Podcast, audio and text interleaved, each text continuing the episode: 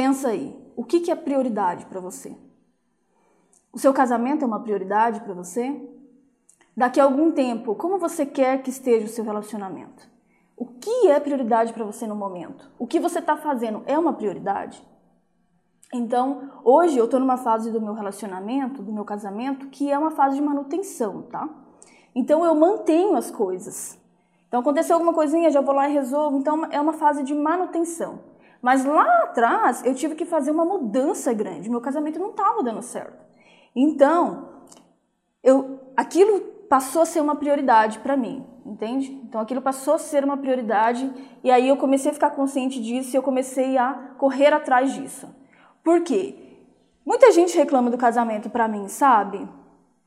Muita gente me manda e-mail, muita gente me manda direct, muita gente, muita gente, muita gente todos os dias. Mas eu consigo ver claramente quando é uma prioridade para a pessoa e quando não é uma prioridade.